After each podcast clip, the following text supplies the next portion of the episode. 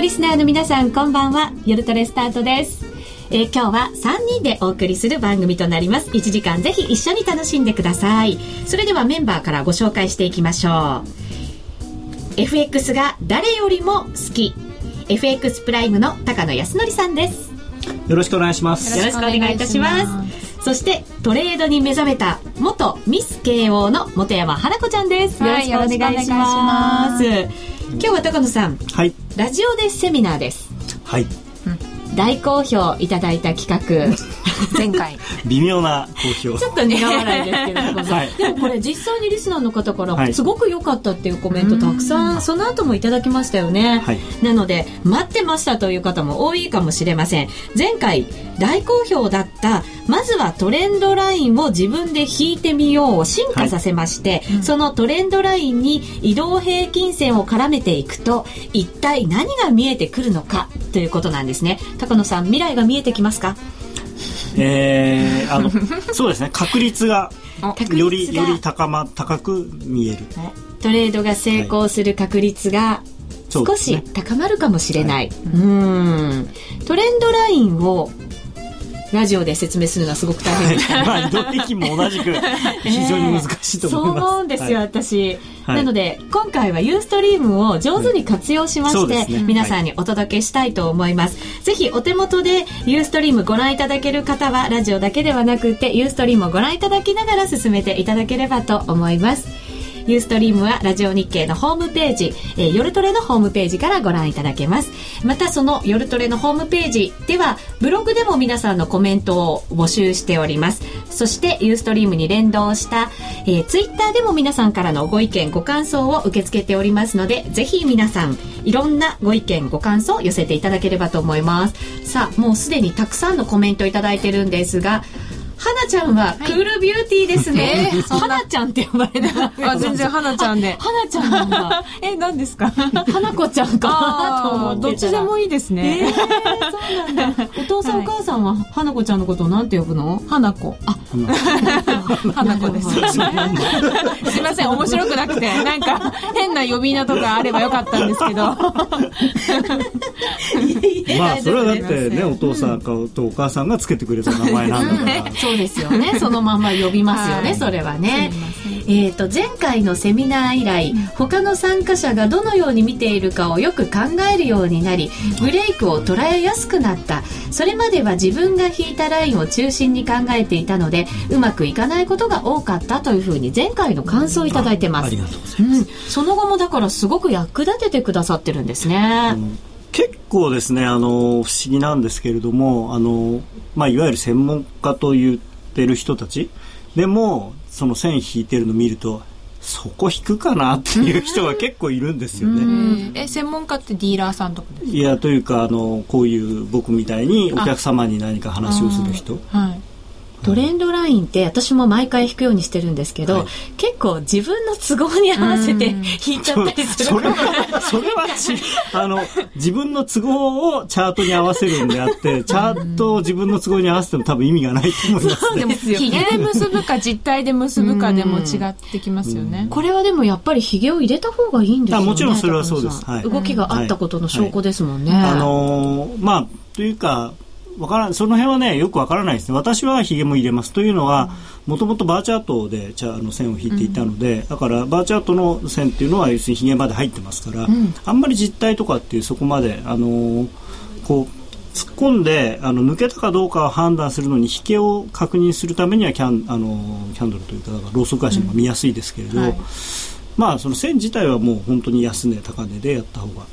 うん、えー、そんなトレンドラインを前回教えていただきました。また基本に振り返りながらも、また移動平均線も一緒に絡めていきたいと思います。えっ、ー、と、SNB の爆風に一気に吹き飛ばされました。そしてマジスイスに瞬殺された。現在復旧作業中。そういう方結構多いかもしれませんね。そうですね。あのコメントで、あのー、スイスの介入について私の見方を聞きたいというのがあったんですけれども、はい、あのミンタメの日記 あるいはあのクルークにも最近日記を載せているので、うん、それを見ていただければ、まあ、書いてあるんですがあのちょっと意外でした。あの正直。しかもああいうやり方あの目標相場をはっきり公言して買うっていうのはまあびっくりしたというかまあただあのなんでびっくりしたかっていうとあのうまくいくとは思えないことをやったんで、えー、びっくりしたんですけれどもだからおそらく最後は失敗に終わると思います。少し前から2週間ぐらい前からですか？そうですね。8月の半ばにあのジョルダンっていう副総裁の人がえー、新聞かなんかのインタビューでそれを言ってそれ週末に言ったんですね、はい、でまあとも話題になったんですけどまあ基本的にあの我々の業界の人間はあんなことやるわけないじゃんっていう。なんことやったらまたソロスが喜ぶだけだよっていう。まああのソロスのポンドの事件があったんですけどそういう反応だったんですよね。うん、でしかもスイスはあの1980年前後にそういう目標レートを決めて介入をしてそこで一回失敗をしてからあの2009年から2010年にかけてユーロポンドあユーロスイスで1.14あ1.45から1.5の間ぐらいでずっと介入をしててで最後やっぱりやめやめちゃったというか失敗したんですよね、うん、なんでそんなについこの間失敗したばっかりのことまたやるのかと、うん、まあびっくりですね。あれはだから、えっ、ー、と、ユーロのその最低のところに1.2を合わせていくってことですよね。えー、そうですね。はい。えー、それだからずっと介入をし続けるっていうことですか、えー、と一応ね、1.2を割りそうになったら、まあ、えー、永久に買うと、今の彼が言ってるのはそういうことですね、ただ言ってるのがさらにもう一つあって、1.2でも安あのスイス高すぎると、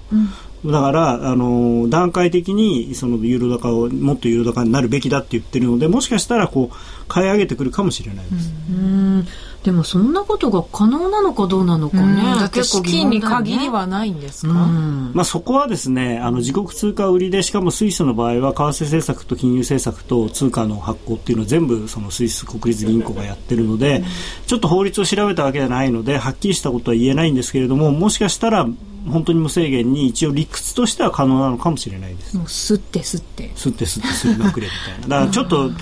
まあ、なんか逆ギレしてるっていうか、もういい加減にしろっていう感じなんだと思うんですよね。で確かに、あの、スイス高はすごく行き過ぎていて、あのまあ、今だいぶ安くなりましたけどスイス円が100円を超えてましたよね一時で100円で計算するとビッグマック1個650円になっちゃうんですよ。650円。それもセットじゃなくてですよ。単品です。1個で。単品。1個で。そう。単品で。それはまあいくらなんでも高かろうと。い。うのは分かるんですけどただからといって介入とかですねそういうことだけ。まああとマイナス金利とかもやってすごい強引なこと頑張ってやってるんですよね。日本の日銀はそういう強引なことはできないんですか、えーと、日本の場合は介入をするのは財務省がやるんですあの日銀っていうのはあの日銀に財務省が買ってって言って言われて買うだけなんででお金を出すのも財務省。でしかもそのお金はあの外為特会っていうのがあってそこのあのそこがあの特別に出した国債のを発行してそのお金でやるんで、その限りがあるんですよ。やっぱ限りがある、あと30兆円ぐらいしかないのかな多分。で今その枠をまあ増やすとか増やさないとかっていうのは多分出てくると思いますけれども、ただあのー、まあ、確かに自国通貨売りっていうのはそういう財政赤字とか、あのー、政府債務が増えるとかいうのを無視すれば、まあ、不可能ではないというかいくらでもできる特にスイスはその政府ではなくてスイス国立銀行がやってることなんで別にあれは政府債務には多分ならないので。ただやるとまあ、最終的にはすごくインフレになったりするんでマイナスの面も大きくてその70年代あ80年代30年ぐらい前にやった時も最終的にはその何年か経ってあのあのあの政策はあの過大なインフレを招いたから、まあ、失敗だったっていうふうに当時の総裁が言ってるんですよね自分で。だからまた同じことを言うのかなと。うんえー、スイス、日本の動きも聞きましたけれども、ユーロ、やっぱりひどい下げになりました。今、ユーロ円で見ますと、107円47銭から51銭でちょっとだけ戻ってる感じかな。えっ、ー、と、ユーロドルだと1.3827から29ぐらいなんですね。今晩結構重要なんじゃないですか？そうですね。あの、まあ、先週の、この夜トレの、まあ、電話で、あの、お話をさせていただいて、今週のポイントはということで、まあ、ECB と。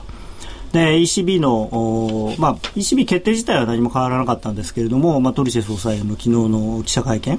まあ、これで、あのまあ、事実上のですね利上げ、えー、停止宣言というか、あのまあそ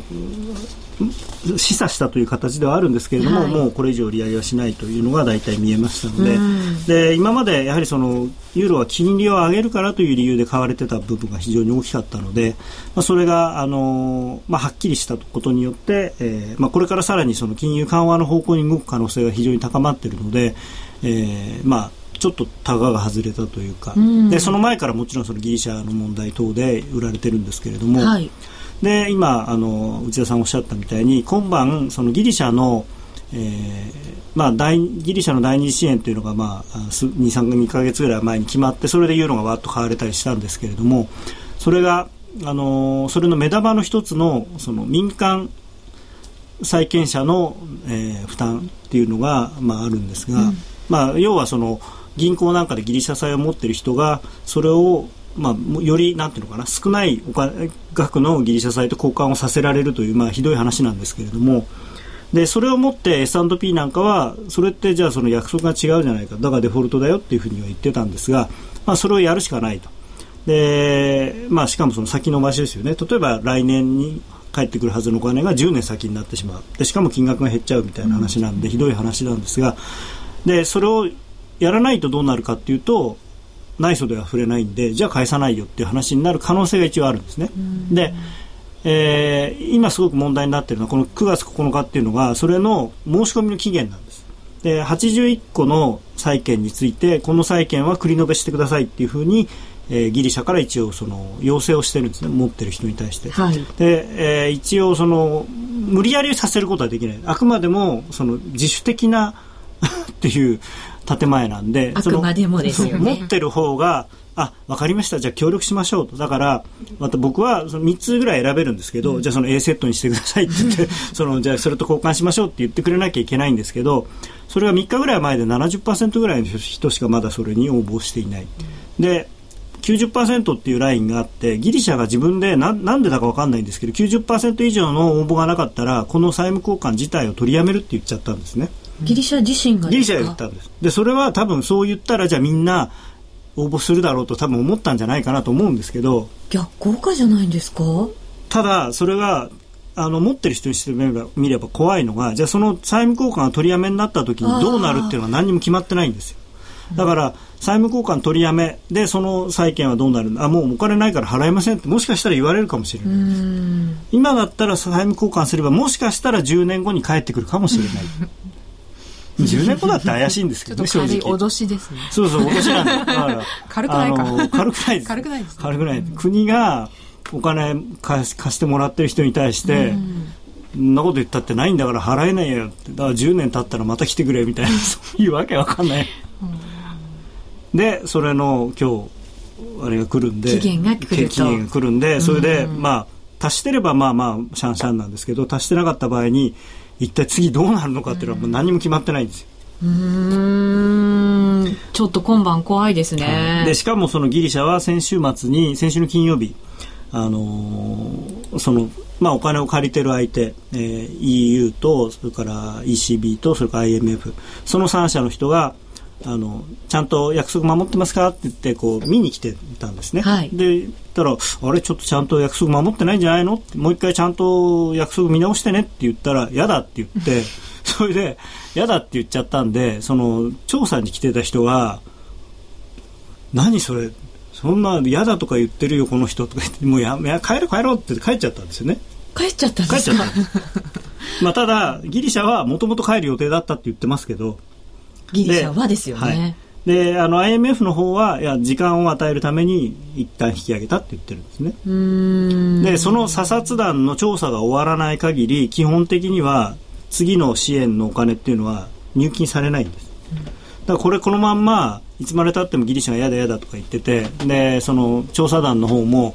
そんなんじゃやってらんねえって言って言ってるとお金払えなくなっちゃう払払われなくなるのでまあ、今すぐではないにしろ数か月後にはギリシャお金がなくなって、うん、えー、もうごめんなさい。うんになる可能性がありますよね。そういうのを織り込みに入ってるんですね今、ユーロは。マジっすか。アホだなギリシャ。ギリシャの自爆攻撃。うん。いやただあのあれなんですよね。あの借りてる方が強いっていう部分もあって貸してる方としても今までさんざっぱらお金貸してるわけですよでしかも ECB が大量にそのギリシャの債券とかを買っちゃってるんでそれをば、あのー、デフォルトなんてことになると ECB 自体が大大変なことになるのと、うん、まあ貸したお金も返ってこなくなっちゃうんで、うん、それはそれで大変なんですよね。うん、はいえこの後ラジオでセミナーの中でもそのユーロの行方はじっくり伺っていきたいと思いますので、よろしくお願いいたします。それでは CM の後ラジオでセミナーです。ラジオ日経の番組がポッドキャスティングで聞ける。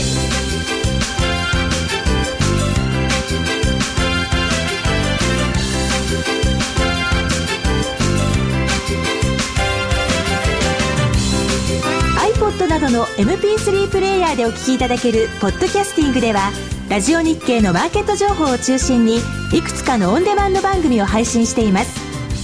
いつでもどこでも聞けるラジオ日経。詳しくはラジオ日経のホームページをご覧ください。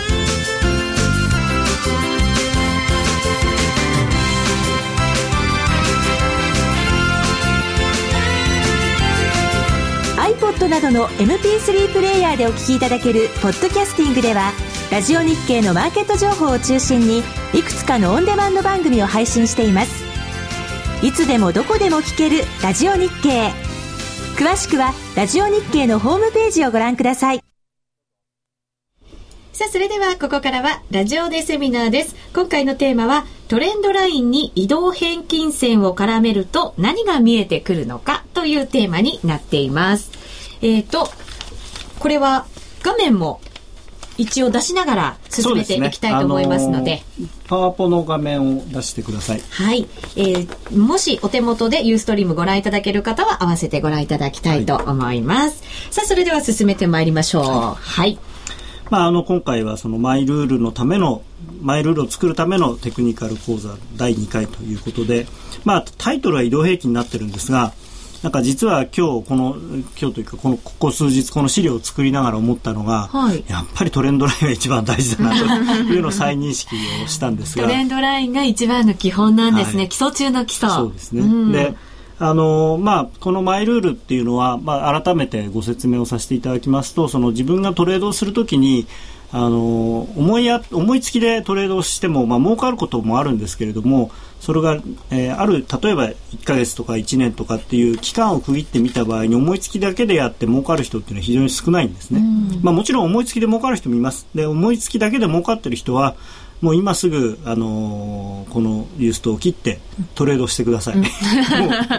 でもあの多分たくさんの方は思いつきだけでは儲かってないと思うんですね、でその儲かったり儲かんなかったりするのは何でかっていうとその自分のやり方が一定してないからなんですけれどもでそれを一定させるためには自分でその明文化したルールを作るっていうのが僕は一番簡単なやり方だと思うんですね。はい、もちろんそのプロ野球選手みたいにもう本当に何十年間も野球やっていれば考えなくても体が勝手に動くっていう領域になればそういうのできるんだと思うんですけど、まあ、そこまでいかなくてもちゃんと自分でこういう時にこうしましょうっていうのを作っておけば、えー、ある程度その安定して儲かるようになるというふうに思います。はい、であとはその失敗した時のことを自分でこう後で基準があるとなんで失敗したかっていうのは分かるんですけど、うん、基準がないとその失敗したことの評価ができなくなっちゃうんで。ということであのでその実際にそのどこで買うかどこで売るかっていう判断はあのどんなにそのファンダメンタルズをひっくり返してもなかなかできないんですね。うん、でそれをちゃんとやらないと例えばこういう理由だからユーロは下がるって、まあ、今私はユーロが下がる話ばっかりしてましたけれどもでどこで売ればいいのかっていうのを考えないとそのまあ長い目で見て下がったとしてもどっかでやはりその戻ったりしますから、うん、その戻しでやられてしまうとあのお金が無限にあるわけではないので、はい、ということですね。そうですね。はい、今画面にはユーストリームの画面にはユーロドルのチャートが出ています。はい、まあこれユーロドルの週足のチャートなんですが、はい、まあこのチャートだけでもですね、いろんなことがわかるし、いろんなことができると思うんですけれども、まあこれだけで見るよりは、えー、この次のページになりますが、はい、こういうことで、まあこれ前回お話ししたトレンドライン。うん、これを引くことによってですねマーケットが今どういうふうになっているのか、うん、どういうふうに動いてきたのかっていうのがすごく分かりやすくなると思うんですね。方向性がこうしっかりと確立されますね。すねはい、あのー、まあ、これ適当に線を引いてるわけではなくてえーまあ、一番左のこの11月23日の高値、これはこの前はあのもうちょっと低いところから上がってきてるんですけれどもその高値から、えーまあ、これこの線になるまでですね例えばこことここを結んだあラインとかですねここを結んだラインとかいろいろ線は何本か引けるんですけれども、はい、まあこれはあの分かりやすいようにですね最終的に残った線だけをここに残してますが、うん、で今度この線を抜けたことによってこの線というのは一番左側の、えー、一番左側の線ですね、はい、右肩下がりの線ですね、はい、この線この線をは、まあ、下落トレンドラインですけれどもこれを抜けたっていうことはえー、少なくともこの下落トレンドは1回終わっている。で次もう1回まあ、下落になることもありますけれども通常は上昇またはその横ばい、もみ合いに入るということなんですけどで今度、まあ、まあこの場合はたまたますぐに上昇トレンドに入ってるんですが、はい、で今度こういう線を引いてで、まあ、この上の線はですねこの下のあの6月と1月の安,、えー、安値と安値を結んだ支持線サポートラインの平行線をこの11月1日の高値を取るように引いたものなんですけれども、はい、であのー通常ですねこういう指示線何本も引ける場合があってどれが本物だかよくわからないっていうのはそうなんですよ、ね、平行線を引いてみて割とその高値と高値がそれに近いところにあるのがまあその正解っていうふうに思っていただいてまあいいんじゃないかなと思います。こう引くときに、一番たくさんひげの一番てっぺんのところが当たるラインを私は引くんですけど。てっぺんというかあのまああの下落トレンドの時のレジスタンスラインだったらそうですね一番上、はい、まあそれでいいと思います、はい、ただそのだんだんこう傾斜が変わっていったりとかしてどれだかよくわからない時は上を今度その平行の線を引いてみて綺麗に収まるものがもしあればそれが割と本当のトレンドで、はい、そそれじゃないやつはそのなんていうかなこうはみ出してる部分っていう可能性が、結構あると思います、うん、何回も引いて修正していけばいいものなんですか？トレンドラインっていうのは。そうですね。あのまあ1回引いたらもう二度と動かしていけないものではないです。でただ、まあ、これ週足なんでそんなに変わらないですけれどももっと短いものだともっと変わりますけれども、ただその中からその一番強いものっていうのを見分けるには、まあ、毎日引くことでしか,、まあ、なんか口で説明してもなかなか難しいですね。毎日しっかり引いていかなきゃいけないんですね。はい、で直近あのこの5月の2日の高値からこういうですね、これもだからどれがこういう線も例えば引けるじゃないですか。こことこういう感じの。もっとこう狭めたということですよね。近い近いところの、はい、ところが現状なんでこの線が残ってるかっていうと、まあ、これが最後だからっていうのもあるんですけど、うん、して下見ていただければ分かるようにこの同じ平行線これま平行線なんですね赤い線2本は。平行線が比較的きれいに収まっている。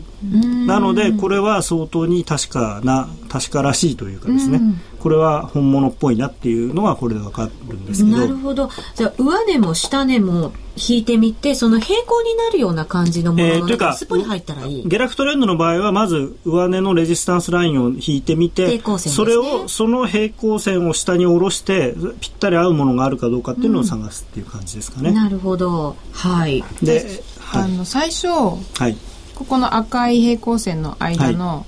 い、今はあのレンジになってるんですけど、はい、最初三角持ち合いかと思ったんですよ。ああまあまあそれでも7月11日でブレイクしてるけど、でもやっぱりレンジに戻ったっていう。途中でやっぱ変わっていくものですよね。えっ、とここはそうですね。この場合は三角持ち合いを作ってるんで実際に。ただその三角持ち合いっていうのはいつまでも続くものではないので当然どっかで頂点の前でかな、まあ、普通はどっちかに抜けますから、うん、で抜けた時に、まあ、これそういう意味では安値を更新してますからということは、まあ、こういう下落のあのチャンネルになる可能性が高いなっていうのは、うん、そこで、まあ、分かることは分かるんですけどね、うん、確かにそうですね。私もこの時三角持ち合いでライン引いてましたね。いやそれはいいと思います。であ、はい、下に離れたからついていけばいいのかなっていう判断が、でそれが思いっきりまあ戻っちゃったんで 結構それは私も同じようなことを多分言ってたと思います、はい、ただまああの三角持ち合い抜けそのまま下に行ったんではなくてこの場合はですからそのなんていうかな。もう少しもみ合いが続いたっていうことなんですけれども、うん。はい、ただ、まあ、結果的に見るとこういう下落のチャンネルになってるんじゃないかなと今の解釈としてはですね。で、えーまあ、そこまではいいんですが、はい、これをですねちょっともうちょっと大きくしてみると、まあ、これ冷やしのチャートなんですが、はい、今画面これは同じ、同じというかその右側のさっきあの下落のフラッグみたいになってるやつの冷やしで見てるんですがまあ、よく見るとこういう形になってでちなみにこの下の線はですねもうこれ今日時点ではもう抜けてますよね。抜けてます、ね、これ昨日の昨日のチャートなのでまだここまでしかないです。この後ドーンと下がってさらに今日もドーンと下がってますので、はい、ですからこの場合はですねあのこの昨日まではあのある意味でこれは上昇トレンドが続いているということでこの線の手前でですねあのロングにしてもいいんですそれはかあの考え方として間違ってないです。週足からこう続いているその長い、はい、こう上昇トレンドですよね。まあこれは日足で引いても同じ線が引けますんで、えー、だからこの上昇ここはまだ確かに上昇トレンドの最中ではあるんです。なのでこの線を抜けるまではあの買っていていいんですよね。打診的には買っても良かった場面ですよね。はいまあ、ただあのやこういうふうに下がってきてるんで、えー、でこうなんとなく加工チャンネルっぽいなっていうことであればですねここで買うのをやめる買うのやめる、はい、判断はもちろんあるわけですよね。その後の動きをしっかり確認してからでも遅くないってことですね。で、ね、まあ、またトレンドラインの話になるともうキリがないので えー、でそれにこうやって、あのー、移動平均をつける。で、これは、そうかそうか、今日のテーマは移動平均ですよね。うっかり忘れるところでした。はい。ただですね、やっぱ本当にトレンドラインは奥が深くて、トレンドラインの話を始めるとですね、えー、3日3晩話しても多分終わらなくて、でもすごく楽しいし、僕は一番あの大事だと思うんですが、まあ、そのトレンドライン引いた中にこうやって移動平均をかぶせてみると、ここで何がわかるかっていうと、このまあ、あの、これはプライムのチャートのデフォルトのまんまで5日と20日と90日のラインなんです、ね、5日と20日と90日、はい。はい、5、20、90、うん、で、まあ、この90っていうのがいいのかどうかっていうのは、まあ、いろいろ考え方はあるんですけれども、まあ、冷やしのチャートなんかで見るには、あの中期的なトレンドを見るには90日線は僕は大事だと思ってるんですね。そうなんですか、はい、株とかとそれはちょっと違うところですか？株だと200日とかってよく使うんですけれども、うんね、あの株に比べると為替の方があの多分サイクルが早いというか、うん、転換することが多いので、うん、あのまあ、あとはそのなんですか塩漬け作戦っていうのは基本的に為替は僕はやってはいけないと思ってるので、はい、あの多少早めにそのいろんなあのトレンドの変化とかを見るためには90日の方が分かりやすいかなと、まあ、もちろん200日の傾きっていうのも大事なのでそれは見ておいた方がいいですけれども、まあ、ここではちょっとあの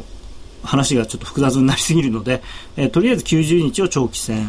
ー、中期を20日短期を5日ということでお話を進めさせていただきます。結構為替の中ではその中期が21にする人もいますよね。そうですね、あのまあ、その辺はそんなに例えば20日と21で何がどのぐらい変わるかっていう多分ほとんど何も変わらないんで。であのそれは趣味でいいと思います、でこれはなんでじゃあこの日にちにしたのかというとえー、FX プライムのチャートのデフォルトがその日にちだからその日にち それに沿ってですね。はい。はい、あの、90っていうのは確かに意味がありますけど、あとはですね、別に5日が6日だろうが3日だろうが10日だろうがそんなに変わらないと思いますし、あの、20日じゃなくて、もっとこれが25とかでもそんなに変わらないと思います。うん、はい。で、で、何を言いたいかというとですね、ここで、あのー、ここの、まあ、ラインが来てるんで買ってもいいという話はしたんですけれども。はい、9月6日の時点ですよね。はい5日、6日両方ですね。はい、ただ、この移動平均がこう90日がこの辺で平らになって、この8月に入って平らになってきて、でもあの8月の中旬からだんだん下向きになってきてるんですね。はい。緩やかに。90日っていうのはどこにいるかっていうのももちろん大事なんですけれども、どっちを向いてるかっていうのは。移動平均線の上にいるか、下にいるか。っていうのも大事ですけれども、えー、あの特にこういう、まあ、割と短期のトレードをするんであれば、長期戦はその長期戦のレートで何かをするというよりはどっちを向いてるかっていうのが一番大事なんですね。長期戦の向きですね、はい、はい、で長期戦の向きが上昇の時はまだ上昇トレンドが続いてるっていうふうに考えられることが多い、うん、これもあの全く絶対ではないので、うん、あのー、そういうなんていうのかな。ここはそんなにその明確にこうなったらこうですっていうことではないんですけれども、えー、可能性が高い。それで逆にこの90日線が垂れてきてるっていうのはかなりその、まあ、買い付かれてるというかですね、うん、あの上昇トレンドは終わりつつあるんだなっていうそういう判断ができるんですね。でその中でこのあの抵抗線に抵抗線じゃなくて支持線サポートラインに当たった時にどうするかっていうとそこで買うというよりはむしろそこを抜けたら売ってやるぞっていう感じで、えーまあ、私なんかだと見るんですね。なるほど。で、この場合特にすごいのが、この90日線が下向きになった時に、えー、この20日線を、5日線が上から下に抜けてるじゃないですか。うん、はい。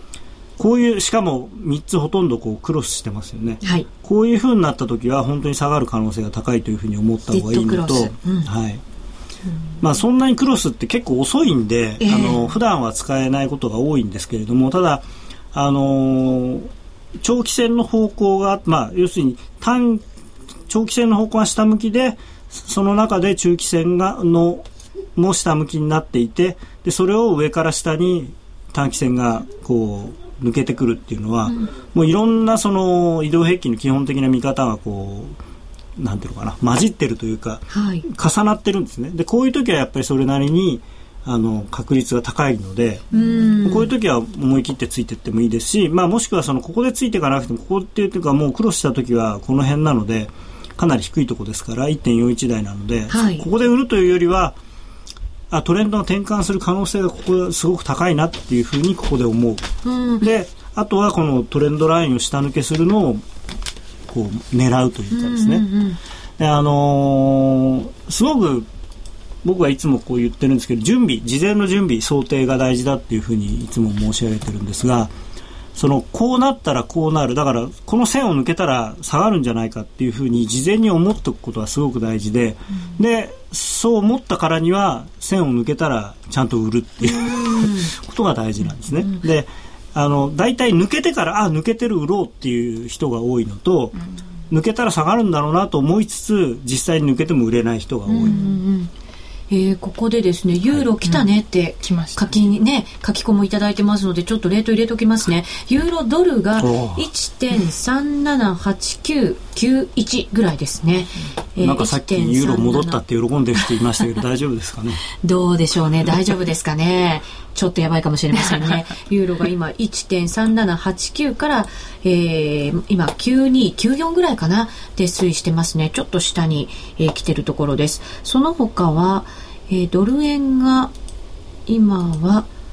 77円80銭から81そしてユーロ円も入れときましょう。107円31銭から35銭ぐらいの水準ということになっています。ユーロやっぱりちょっと下向きというかかなり下向き、うん、今晩もということですね。序の口です。序の口ですか。で あのまあそれはいいんですが、はい、えー、ただこの例はですね非常にこう難しい局面なんですね。割とこの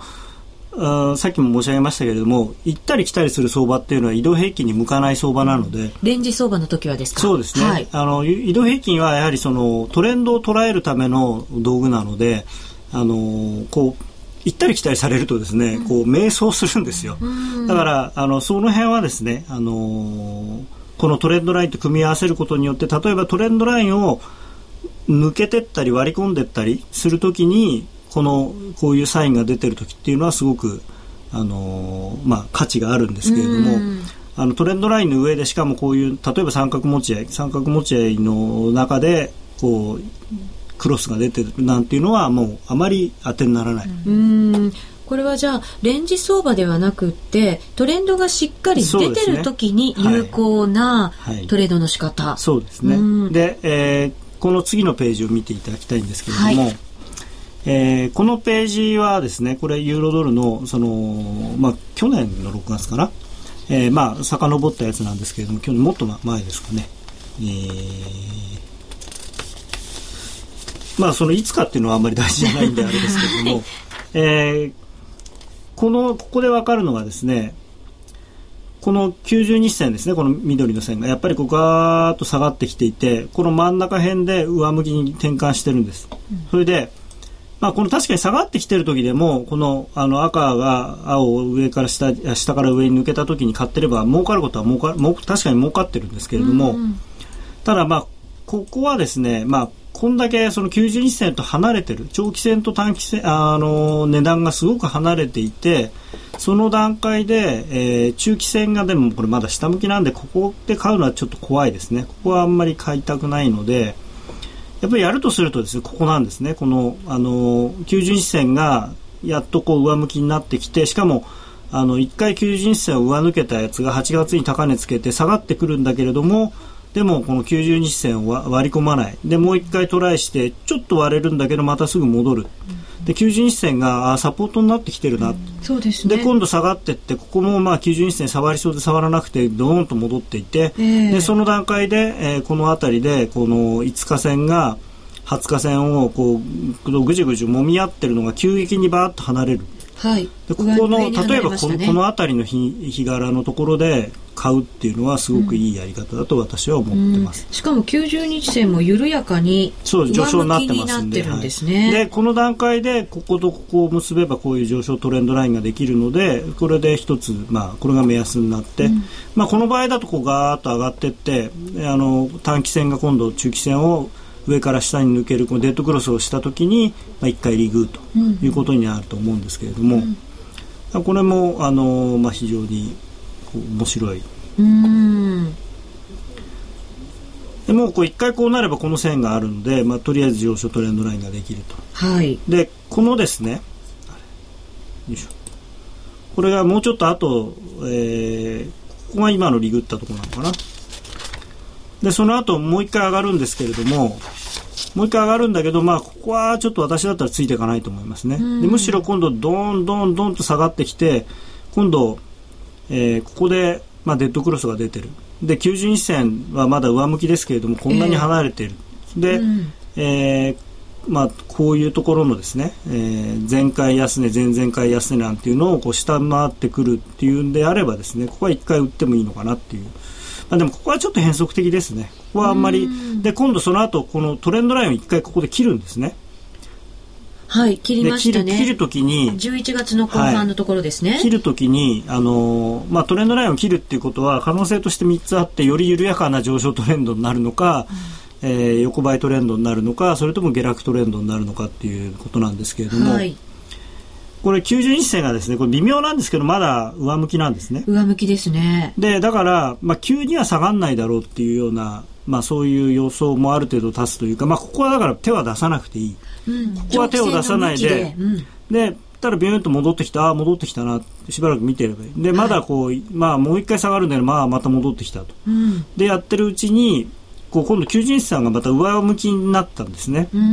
の90日線が上向きになった時点であのこの青い線赤い線中期線を短期線が上に、まあ、ゴールデンクロスをしていると、まあ、この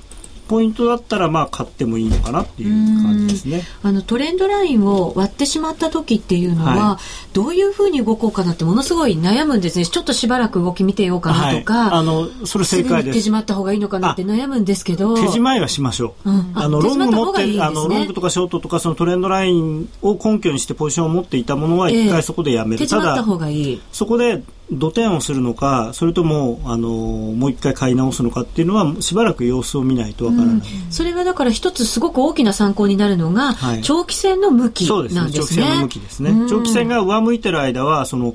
一回下回ってもまたこう戻ってくるっていうか引っ張り上げられる可能性が多いんですね。まあそれは、はい。あの今僕自分で言っててすごく科学的ではないことを言ってるのは分かってます。だからあのチャートを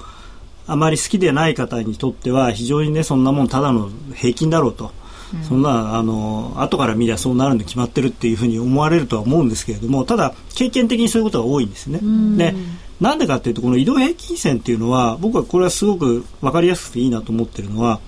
まあ終値ですけれども例えば90日の移動平均だったら90日間の要するに全てのレートの平均値なんですね、だからその90日間トレードに参加していた人のまあ、ポジションの大体のその平均コストがその辺にある。うん、だから、そこのよりも低い時っていうのは、売ってた人が儲かってる。だから買い戻しが出やすい。うん、それより上にある時は、買ってた人が儲かってるから、あの、勢いが、こう、なんていうんですか、勢いがなくなってくると、あの利食いの売りが出やすいっていう、そういうものなんですよね。なかなか上に行かなくなってくる。うん、だからすごくね、あの、移動平均は、その人間の心理に非常にこう近いものというか、はい、であのあともう一つすごい大事なのがこの次のここで、はい、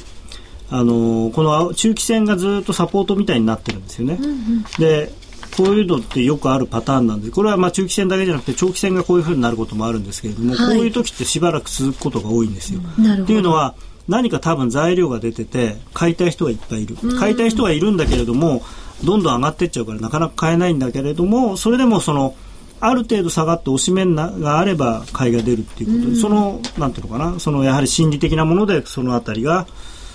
あの買い場になるということですね。はい。はい、この後一つコーナー挟みましてから、はい、改めてこのあたりから伺っていきたいと思います。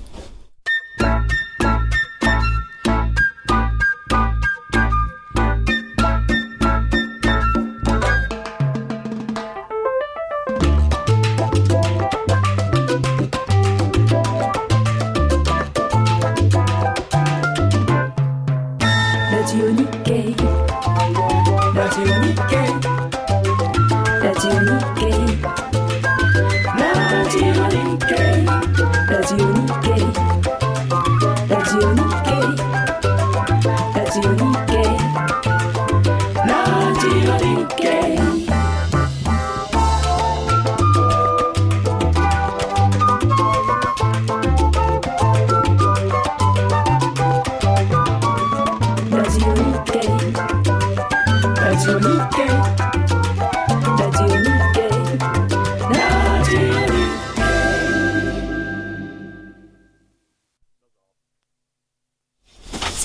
からは高野康則のハイローナビゲーションお送りしていきます。このコーナーは FX プライムの提供でお送りします。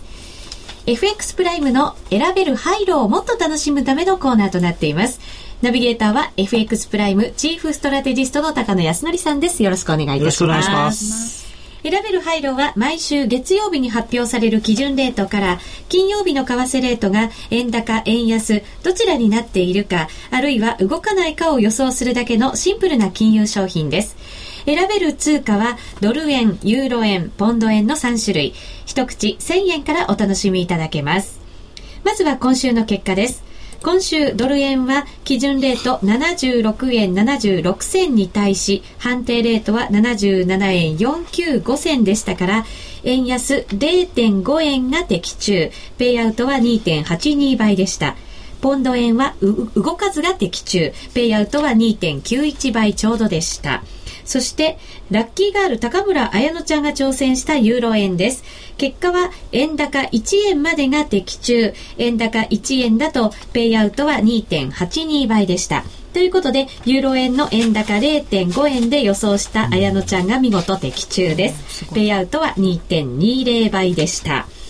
さて、改めて今週の為替相場振り返っていただくと。今週はすごかったですね、うん、あの歴史的なあの瞬間を皆さんご覧になったと思うんですけど、うんはい、まずはそのスイス。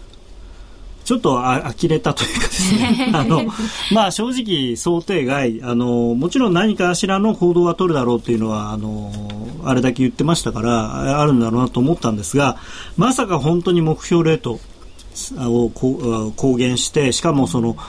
無制限の介入をするとまで言ってしまったのでちょっとびっくりましびっくりしましたね。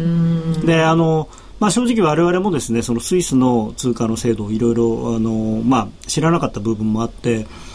なんか確かにいろいろ調べると、まあ、できるのかなと。日本なんかだと絶対にその無制限なんていうことはできないわけですね。先ほど言ったように、その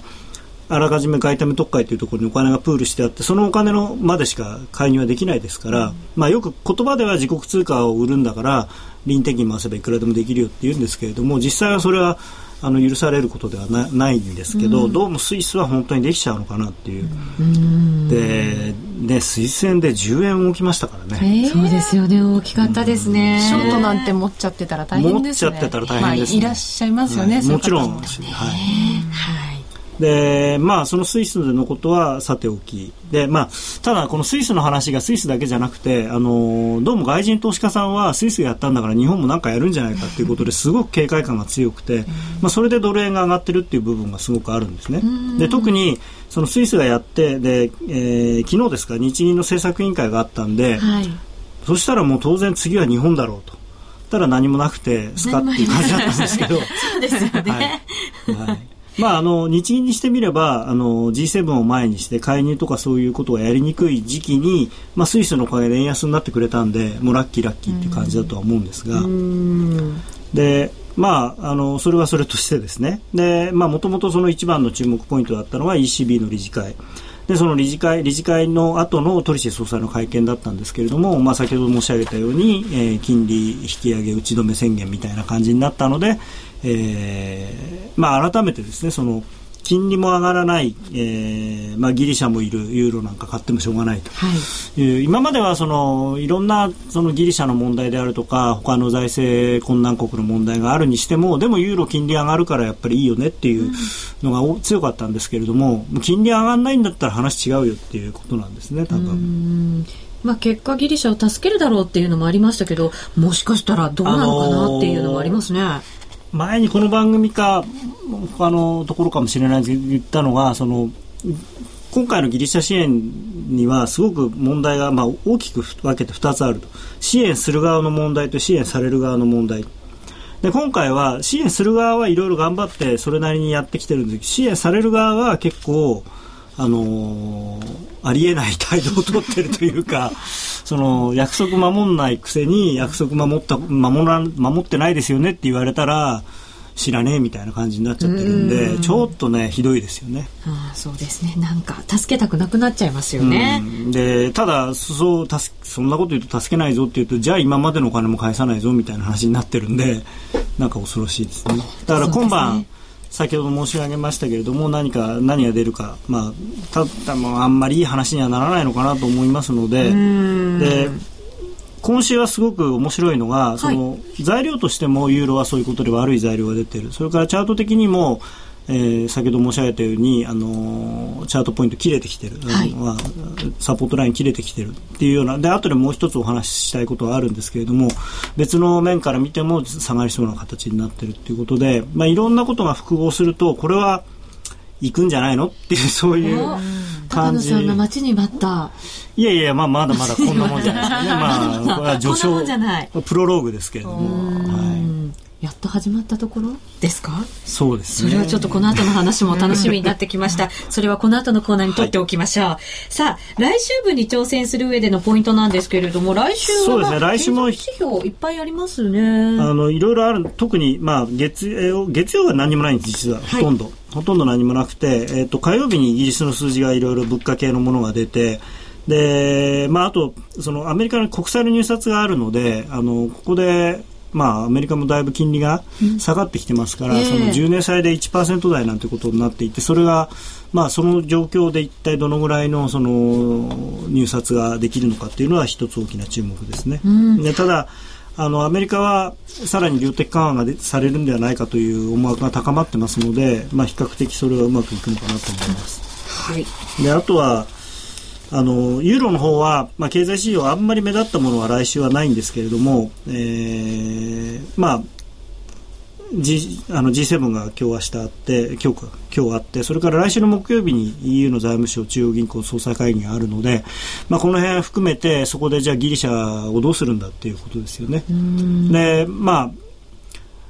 結果どうなるにせよですねあの多分相当揉めると思いますのでそこでなんていうんですか不透明感が高まることによってやはりユーロが売られるかなというふうに思っています。はい、ということでユーロ円の円高。ユーロ円の円高 はい。ユーロ円は今107円17銭から20銭ぐらい。ユーロドルは1.3771から73ぐらいということになっています。はいえー、ぜひ皆さんも参考にしてください。さて、夜トレでは、リスナーの皆さんに円高、円安を当てていただく参加型プレゼントクイズを実施しています。商品はというと、番組オリジナルチロルチョコ、ランダムで10個入りパック、えー、まだプレゼントしています。まだあったんですね。してください。前回の正解と当選者をここで発表させていただきましょう。先ほどもお伝えしました通り、結果はわずかに円安でした。全体では55%の方が円安を選んでいました。円安を選んだ方の中から厳選なる抽選の結果、番組オリジナルチロルチョコランダム10個入りパックは愛媛県にお住まいのニート土壌内閣さんで す。おめでとうございます。なかなかタイムリーなお名前でいただきましたね。はい。その他4名の方にもプレゼントさせていただきます。おめでとうございます。さて、次回ですが、来週月曜日9月12日のお昼の12時30分が締め切りとなっています。来週は月曜日9月12日お昼の12時30分が締め切りです。ご注意ください。選択肢はシンプルに円高か円安を選んでいただくだけです。応募フォームやクイズの説明は夜トレの番組ブログをご覧ください。高野康則のハイローナビゲーション。このコーナーは FX プライムの提供でお送りしました。FX 取引なら伊藤忠グループの FX プライム。FX プライムは豊富な商品ラインナップと業界屈指の信用力で投資家の皆さんに安心してお取引いただける環境を提供し続けています。今月の口座開設キャンペーンは最大2万5千円のキャッシュバック。また、今なら FX プライムオリジナルのコーヒー紅茶セットが漏れなくもらえます。詳細はラジオ日経の夜トレ番組ホームページなどに貼られているバナーをクリック。FX プライム株式会社は関東財務局長金賞第259号の金融商品取引業者です。外国為替保証金取引は元本あるいは利益を保証した金融商品ではありません。為替変動、金利変動などのリスクにより投資金額以上の損失が生じる恐れがあります。投資及び売買に関するすべての決定は契約締結前交付書面をよくご理解いただいた上で利用者ご自身の判断でなさいますようお願いいたします。ラジオ日経の番組がポッドキャスティングで聞ける。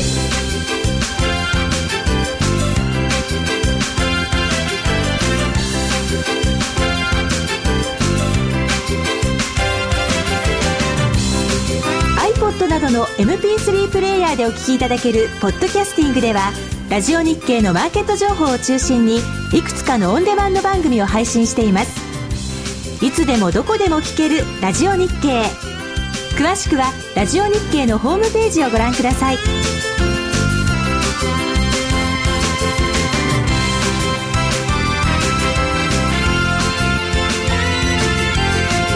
iPod などの MP3 プレイヤーでお聞きいただけるポッドキャスティングではラジオ日経のマーケット情報を中心にいくつかのオンデマンド番組を配信しています。いつでもどこでも聞けるラジオ日経。詳しくはラジオ日経のホームページをご覧くださいさあ、ここからはラジオでセミナーの後半戦です。よろしくお願いいたします。ますえー、先ほどのお話がちょっと途中になりましたので、はい、そこから振り返っていきましょうか。うん何の話ですか？あれ？なんかもう、あの、レート見るとワクワクしちゃって、今日は。本当そうですね。がなくてすいません、いえいえ。あの、さっきまで高野さん、はい、日足とか週足とか、比較的大きい足で、はい、あの移動平均線ご説明されてましたが、はい、私結構短いもっと短い15分1時間4時間とかで見てるんですけど、それでもやっぱ機能しますよね。同じですね、うん、あのまあ話をするのでちょっとまあ見やすいものであの、うん、あと騙しが少ないので冷やしの方が、ね、説明としてはあれなんですけど確かにその短い足になればなるほど騙しが多くなるんで、うん、そこのなんていうんですかねあの見分け方は非常に難しくはなりますけど、基本はまあ1分足はちょっといかがかなとは思いますけど5分足ぐらいまでだったらあの全く同じだと思いますね。1分足だと本当にこう例えばあのローソク足で1分足見るとなんかひげばっかりじゃないですか。私久しく見てないです、うん、それはあんまり見なくていいと思います、目がチカチカ、うん、ドキドキしちゃって心が落ち着かない1分足は。見れないです。そうしかもなんかポンって窓開けたりとかするから。まあ1分足はだから雇用統計ナイトの時だけでいいと思います。確かに。確かに。イベントの時はそうですね。わ、かりやすくて、うん、本当そうかもしれません、はいえー、移動平均線の心理的な話は面白いですね。そんなことは考えたことがなかったです。うん、そう、心理が出てるって話ぐらいまで行きましたよ、そうですね。あの、まあ、チャートの形っていうのは全部人の心理なんですよね。うん、あのヘッドショルダーができるっていうのもあれも人の心理で、うん、まあ、ダブルトップなんかもそうですし、まあ、ちょっと今日はその話は多分できないんですけど、あのチャートそのものが、まあ、確かに値動きが出てるだけなんですけれどもその値動きを作ってるのって人じゃないですか。でそのいろんな人の思い、まあ、よく僕の使う言葉で言うと欲望と恐怖がそこに詰まってるんですよ。はい、であの怖がってる人が嫌がることが一番その相場では起きやすいんですよね。で怖がってる人があの嫌がってることが起きるとダーッとそっちの方に動く。なるほどね。ちょっと意地悪なのかもしれないんですけどね、その相場をやるっていうのは。確かに私の嫌な方へ嫌な方へ行きますよ。それは、あの、いや、もしそうだとすれば、あの、内田さんはすごく、えー、なんていうのかな、こう、多多数派に入ってる。マジョリティに入ってる。んですね。よく大衆の裏を読めって言うじゃないですか。そうですね。でもなんか裏を読んでるつもりがその裏が大衆だったりとかして、ね、あれどれが大衆なんだろうとか。だからちょっっと早めに動いてみようとか思ったりすると、うん、本当になんか逆に対象になっててやられたりとか。難しいんですけど、うん、他の人の半歩先を行けって僕は昔ディーラーになった時言われたんですね。一歩先に行くと、その、なんていうか、戻しでやられちゃうと。だから半歩ぐらいがちょうどいいっていう。またその半歩も難しい。どこからが半歩なんだろう。でも結構大きなトレンドってしっかり出てくるから、逆に半歩ぐらい遅れてもいいんじゃないかなって思う時もあるんですよね。あの、確かにその個人投資家の方は、あの、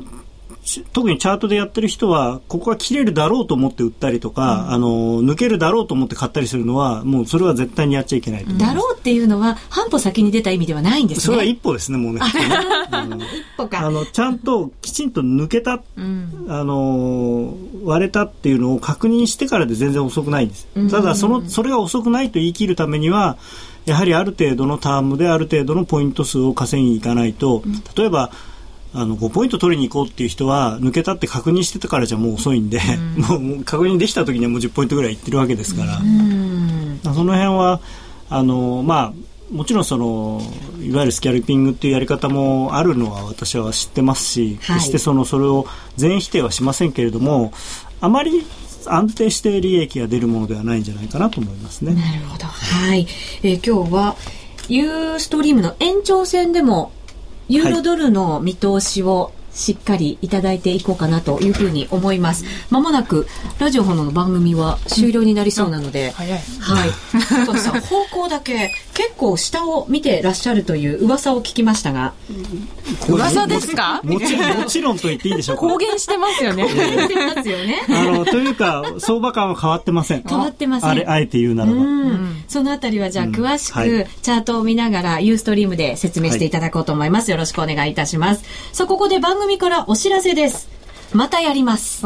何を？何を？何を？でしょう、えー、公開録音です。はい。ずいぶん前にやりましたよね。あれ、夏でしたっけ？えー、今は5月、5月。分じゃないですね。まだ夏終わってなかった。ないですね。はい。春の終わりぐらいにやりました。夕焼けマーケットアネックス夜のトレード酒場公開録音第2回目の開催が決定いたしました。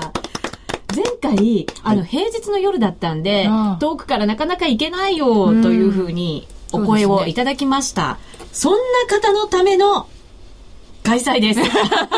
食べますね。9月23日祝日です。金曜日なんですけど祝日です。で午後3時からですから、ゆっくり来ていただいて、終わってそのまま帰れます。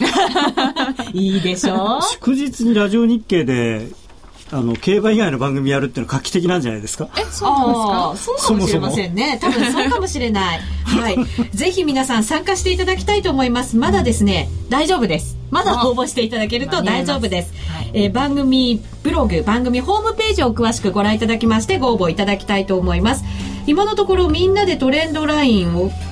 引いてみようみたいな企画を考えているんだそうですよ。ざっくりですね。そうかそうか。実際にそこでやるってことですね。はい。ぜひ皆さんと一緒にトレンドライン引きながらワイワイガヤガヤ楽しく進めていきたいと思いますので、番組ホームページご覧いただきたいと思います。質問いただければガンガン答えますから何でも聞いてください。はい。ぜひ皆さんよろしくお願いいたします。この後まだまだ延長戦がありますので、ユーストリームをご覧の皆様はお楽しみいただきたいと思います。ラジオの前の皆さんとはそろそろお別れです。えそれでは良い週末をさよならさよなら